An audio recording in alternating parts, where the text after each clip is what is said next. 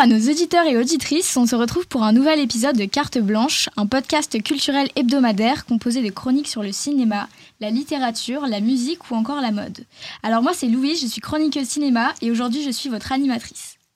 Et moi c'est Manon et je suis votre chroniqueuse musique. Moi c'est Mathilde et je suis votre chroniqueuse cinéma. Et moi c'est Jeanne et je suis votre chroniqueuse mode. Alors aujourd'hui, on a de super sujets. Au niveau du cinéma, on va parler du film Anatomie d'une chute de Justine Trier et du nouveau film de Quentin Dupieux, Dali.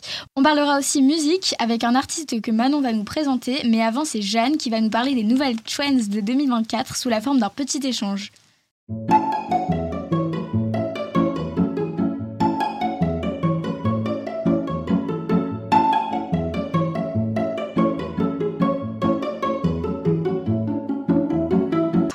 En effet, je vais vous introduire quelques tendances à venir dans l'année, puis on discutera ensemble des tendances qui sont déjà d'actualité et celles qu'on aimerait voir ou porter cette année. En termes de tendances qui perdurent, on note le léopard qu'on voit partout, notamment au défilé euh, Blue Marine ou euh, en fast fashion.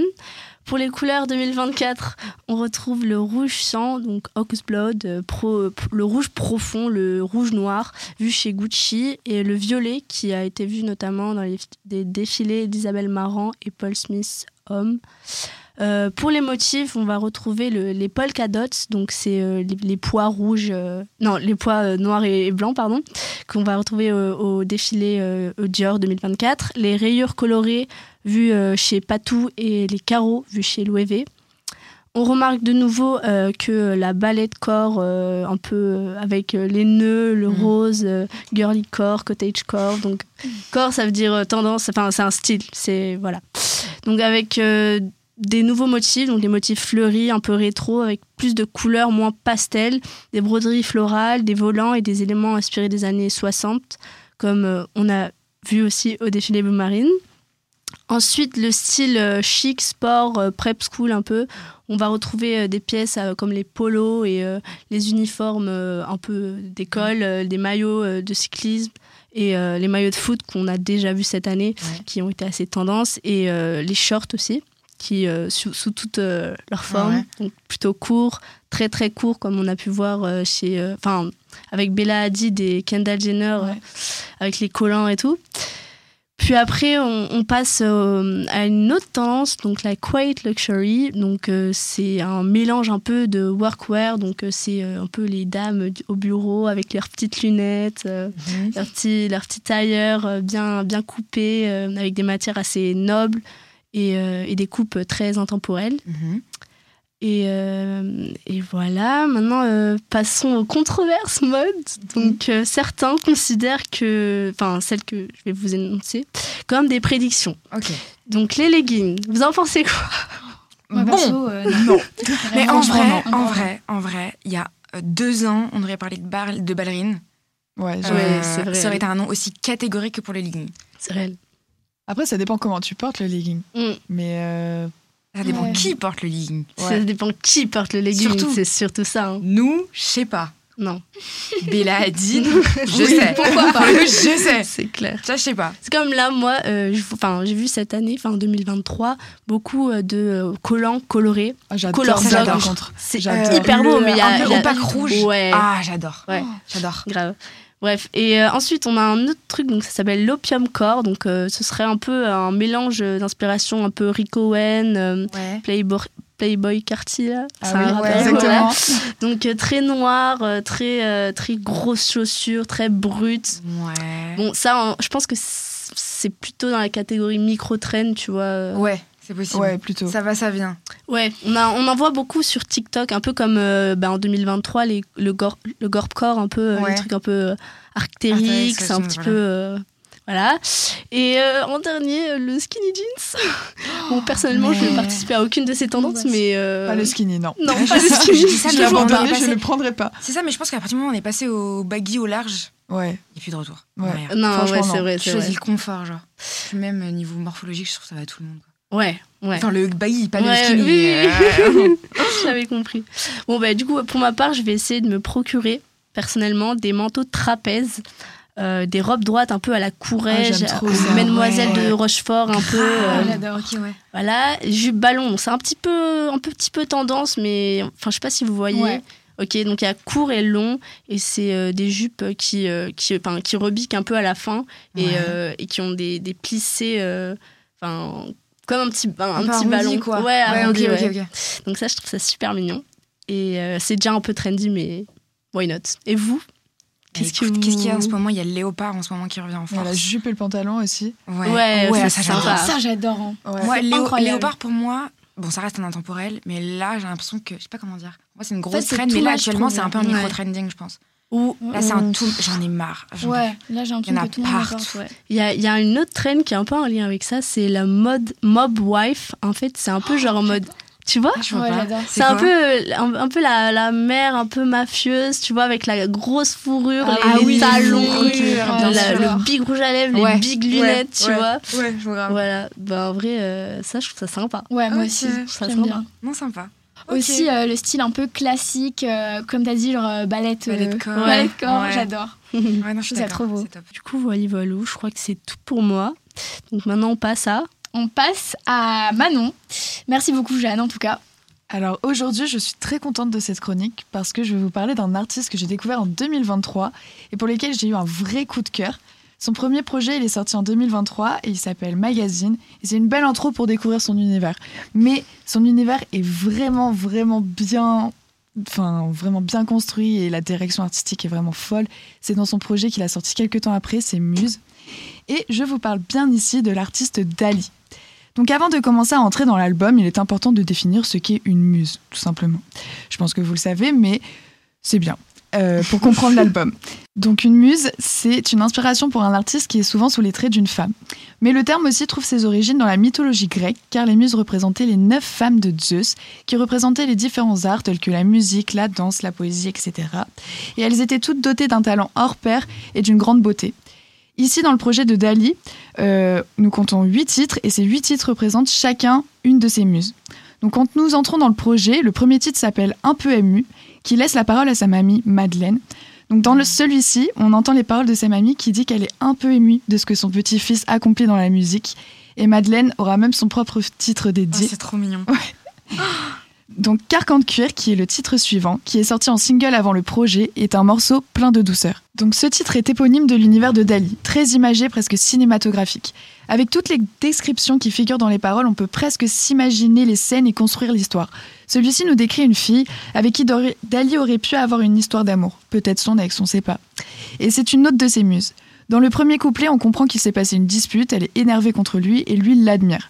Avec le deuxième couplet, on comprend bien que c'est une histoire passée, que cette histoire est terminée, que ce tweet n'est autre qu'un souvenir de cette femme qui l'a autant marqué. Le clip qui accompagne est rempli de belles images et qui permettent de comprendre le style de femme que c'était et l'image que Dali en a d'elle. Dans le titre suivant, intitulé Poster, l'intro nous montre très bien que Dali est dans un autre monde, le monde de l'ivresse. Même la manière d'interpréter, de chanter, j'ai l'impression qu'il n'est pas sobre. Pour moi, je le vois comme la suite du morceau d'Arvan, Carcan de cuir, il ne voit et ne fréquente plus la fille qui l'a marqué, donc se noie dans l'ivresse.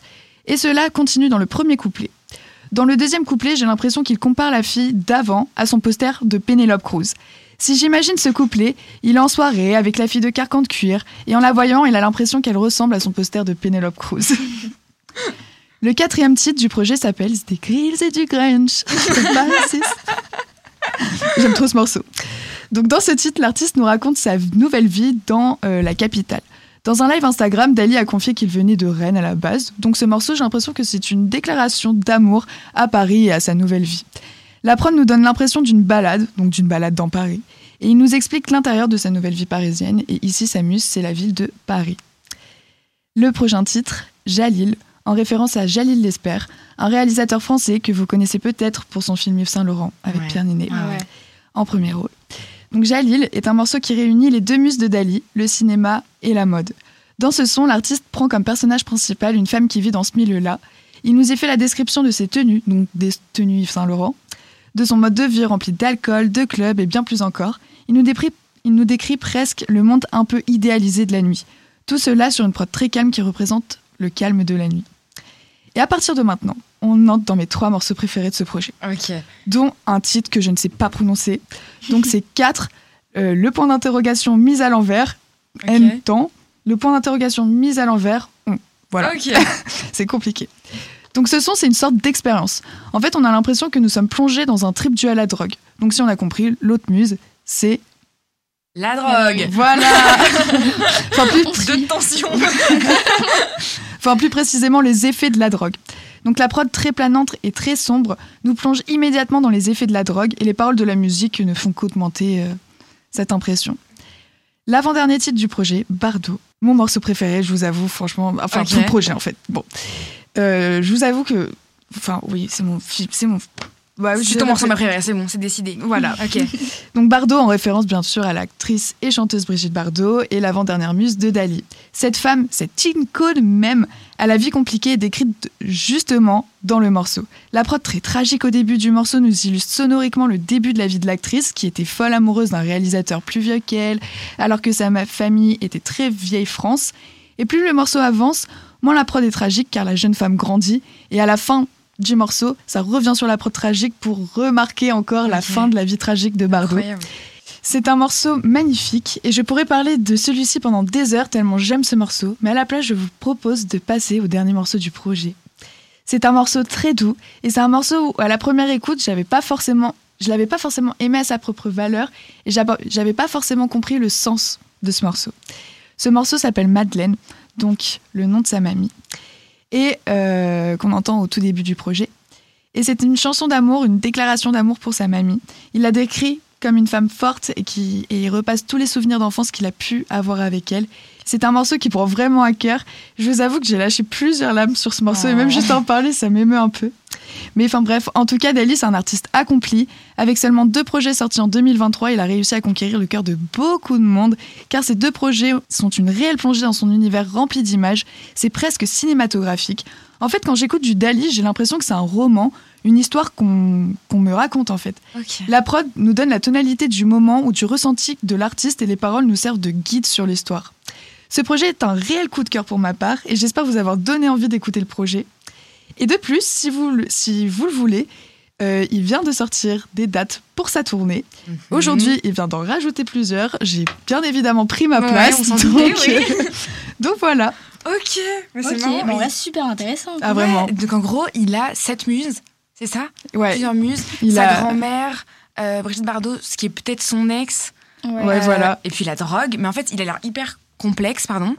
Mais ouais, bah c'est. Non, ça donne envie. Enfin, enfin, ça fait hyper travaillé, genre. Euh. De ouf. Et moi, ça fait hyper longtemps que je l'écoute ce projet parce qu'il est sorti quand même novembre-décembre, je crois, 2023. Ouais. Et c'est en fait à, à force et à mesure ah des écoutes que je me rends compte vraiment du sens de ces, enfin, de ces sons, etc. Profond, quoi, au final. Ouais, et tout est travaillé, tout est tellement beau. Ces clips, mais tous, même ceux de son ancien album Magazine, sont tous hyper travaillés. Ça se voit, ça se ressent de fou. Les les références cinématographiques qu'il a, ça se voit de fou dans ses clips. Donc euh, je conseille de fou. Et il y a un lien ou pas avec euh, Dali euh, Dali Dali l'artiste? Oui, oui. Ah oui, bah oui, c'est pour ça qu'il s'appelle comme ça. Ah oui, d'accord, ok. Voilà. ok. ok. Merci de m'avoir écouté. Maintenant, passons à Louise qui va nous parler du film le plus primé de 2023. En effet, je vais vous parler du film qui est sans doute le plus gros succès cinématographique de 2023, comme tu viens de le dire Manon. Récompensé par la Palme d'Or à Cannes, puis nommé aux Oscars dans cinq catégories, Anatomie d'une chute, réalisé et coécrit par Justine Trier, gravit les sommets. En effet, le film vient de rafler cinq nominations aux Oscars, dont celle du meilleur film, de la meilleure réalisation, de la meilleure actrice, du meilleur montage et du meilleur scénario original. Alors je sais pas si vous le saviez, mais c'est la première fois dans l'histoire du cinéma qu'un film français est en liste pour 5 Oscars. Ah ouais? Je ne savais pas du tout, je pensais que ça avait déjà été fait. Grave. Donc le pitch est simple, Sandra, son mari Samuel et leur fils Daniel vivent dans un chalet en pleine montagne non loin de Grenoble. Mais un jour, Samuel est retrouvé mort devant leur maison. Commence alors toute une enquête puisqu'on ne sait pas si c'est un suicide ou un homicide, et bien sûr Sandra est la principale suspecte. Il s'agira de suivre l'enquête de cette mort troublante lors d'un procès spectaculaire de réalisme tout le monde va essayer de dégager le vrai du faux, de, de décortiquer finalement l'anatomie d'une chute. Anatomie d'une chute, c'est avant tout le portrait d'une femme dans la lignée des films de Justine Trier, dont on peut citer La bataille de Solferino, Victoria ou encore Sibylle avec Virginie Efira. La réalisatrice choisit ici l'allemande Sandra Höller en premier rôle. Et on peut dire qu'elle a bien choisi car l'actrice va faire une interprétation remarquable qui m'a personnellement vraiment bluffée. Sandra Höller est dans le film une femme complexe, fragile et elle joue parfaitement son rôle. Un deuxième acteur qui m'a époustouflé, c'est Milo Machado Graner, qui joue le fils, presque aveugle et qui va faire preuve d'une maturité fascinante. En réalité, tous les acteurs sont géniaux. Il y a aussi Swan Arlo, l'avocat amoureux, ou encore Antoine Reynards, l'avocat général très agaçant, qui revient sans cesse à la charge. Sans oublier le chien Messi, lauréat du Palm Dog, qu'il a largement mérité. Mais le film n'est pas seulement remarquable pour ses acteurs, le suspense créé par la réalisatrice nous questionne sur la culpabilité ou non de Sandra jusqu'à la fin. Maintenant, comment parler d'anatomie d'une chute sans parler de la musique? Cette musique occupe d'ailleurs une place importante dans le film, qui mêle des airs de Chopin et d'Albéniz joués au piano par Daniel, avec du 50 cents. Bon, il y a sûrement encore plein d'autres choses à dire sur le film qui est juste ouf. En tout cas, je vous conseille fortement de le voir. C'est un véritable chef-d'œuvre qui a toutes ses chances pour gagner les Oscars. Bon, maintenant, les filles, je vais vous poser la question est-ce que vous avez vu le film et qu'est-ce que vous en avez pensé? Oui, Manon, vas-y. Moi, je l'ai vu avant-hier. Vraiment. Ah bon? Je l'ai vu très tard. Mais génial, mais j'ai adoré. Je pensais pas. Enfin, il y a des moments où je trouvais ça un peu long, mais ça valait le coup pour le film, genre. Ça crée une atmosphère. Ouais, même Tu comprends pourquoi c'est long aussi, etc. Enfin, j'ai vraiment bien aimé. Ok, bah moi aussi, du coup, je l'ai vu. Et euh, moi, je veux revenir sur euh, l'enfant. Ah ouais. Il joue bien. il joue tellement bien. Qu'est-ce qu'il joue bien. Ouais. Et le chien, vraiment, j'ai trouvé ça incroyable parce que même on a eu sa vision dans le film. on voyait un peu le film à travers ses yeux. Mm. Même c'était filmé un peu à travers ses yeux, j'ai l'impression. Et je trouvais ça vraiment hyper intéressant. Et en vrai, pour la petite euh, anecdote, euh, j'avais vu que Justine Trier à la base, elle était un peu euh, faite pour les documentaires, elle se voyait faire ça un peu toute sa vie. Et que de base, pour Anatomie d'une chute, elle voulait, ça devait être un documentaire en fait. Et elle s'était documentée un peu sur tous les faits divers, euh, français et autres, mais en fait, elle n'y a pas trouvé son bonheur. Et c'est comme ça, en fait, qu'elle s'est dit, j'arrête pas de dire en fait, pardon, que euh, elle allait écrire Anatomie d'une chute. Et, euh, et c'est comme ça qu'il. Et ben, elle a très bien fait. Hein. vraiment, ah, vraiment, vraiment. Et moi, j'ai une autre anecdote sur Anatomie d'une chute. J'ai vu ça sur Quotidien. En gros, ils expliquaient que l'acteur et réalisateur Samuel Theis, ouais. je sais pas trop comment ça se prononce, mais euh, le mari. qui joue le ouais le mari. Ouais, voilà. Euh, qui joue dans l'anatomie d'une chute. Bah pendant le tournage en fait il y a un des techniciens qui l'a accusé d'agression sexuelle et qui a quitté le tournage. Donc face à ça bah qu'est-ce qu'on fait dans cette situation? Parce que on sait, enfin de base t'es présumé dans la justice française t'es présumé innocent, ouais. donc euh, l'équipe et enfin toute l'équipe du tournage s'est mise d'accord et donc face à cette situation ils ont décidé, vu qu'il est présumé innocent, qu'il continue à jouer, mais vu qu'il est présumé accusé aussi, et eh ben que pendant tout le long du tournage, il restait dans une pièce. Si les gens voulaient pas aller lui parler, il lui parlait pas. S'il y avait des gens qui avaient des demandes à lui faire et qui voulaient bien lui parler, et qu'allaient lui demander. Donc c'est une des premières fois que, genre, dans le cinéma, on met carte sur table en mode bah vas-y, il y a eu une agression sexuelle, etc. Voilà, et qu'il y ait une solution euh, qui a été mise en place. Je sais pas ce que vous en pensez de la solution, mais euh, bah non, moi je trouve ça très bien parce que bah sachant qu'ils étaient aux trois quarts du film, euh, bah ouais. T'arrives pas ça comme ça et oui, non, non, je trouve ça. ça s'est pas vu en tout cas pendant, pendant le film. Bon, alors on va rester dans la thématique du cinéma avec Mathilde qui va nous parler du nouveau film de Quentin Dupieux qu'elle a eu l'honneur de voir au cinéma en avant-première. Effectivement, je me suis plongée dans le dernier tour de force de Quentin Dupieux, l'intrépide génie du cinéma décalé avec son tout nouveau bijou intitulé Dali avec 6 A. Quentin Dupieux, cet alchimiste du rire, est comme une machine à produire du plaisir cinématographique pour ses fans, dont je revendique fièrement l'appartenance. Avec une cadence presque frénétique, il nous livre des œuvres courtes dépassant rarement les 1h30 toutes animées par la volonté première de faire rire à travers un cinéma absurde qui lui est propre. En seulement trois ans, Dupieux nous a gratifié de cinq films, chacun plus fou que les précédents, et Dali était honnêtement ma grande attente de ce début 2024. En risque, un risque audacieux, pardon, mais avec un réalisateur aussi absurde et débridé, s'attaquer à la vie d'un artiste aussi excentrique ne pouvait promettre que des étincelles. Alors maintenant, parlons du film, mais attention, l'exercice fut périlleux. Si je devais le résumer de manière simpliste, je dirais que c'est l'histoire d'une journaliste, brillamment incarnée par Anaïs de Moustier, qui cherche à interviewer Dali. Mais attention, il n'y a pas un seul Dali, il y en a quatre, ou un, mais incarné par quatre acteurs, tous jouant dans un rêve, ou pas. On s'y perd, on se retrouve, on se cherche et on s'oublie, mais surtout on rit, et c'est là l'essentiel. Lors de l'avant-première, Dupieux a clairement annoncé que le but ultime était de faire rire, et le pari est à mon sens réussi. L'absurdité règne en maître, et il est impossible de ne pas succomber à son charme. Même Dupieux lui-même n'a pas su expliquer le film à ses acteurs et producteurs en leur montrant simplement le scénario. Alors, oubliez tout ce que vous connaissez sur les biopics, par contre, car ici, on ne parle pas de Dali l'artiste, mais bien de Dali le personnage, l'entité, avec ses expressions, son physique et tout ce qui faisait de lui au final Dali. À l'avant-première dont je vous parlais plus tôt, j'ai découvert quelques anecdotes croustillantes. Savez-vous qui a composé la bande originale? Alors, Aucune idée. C'est Romain Bangalter, membre du duo légendaire Daft Punk. Eh ben sympa. Oui, oui. Incroyable. Et donc, vous quand vous le verrez, vous comprendrez cette petite mélodie obsé- obsédante pardon, qui vous trotte dans la tête après le film est signée du maestro Bangalter. Et ça, à mes yeux, c'est la classe. Alors, si vous cherchez une expérience cinématographique qui sort des sentiers battus, Dali est votre ticket pour un voyage absurde, délirant et subtilement drôle en salle le 7 février.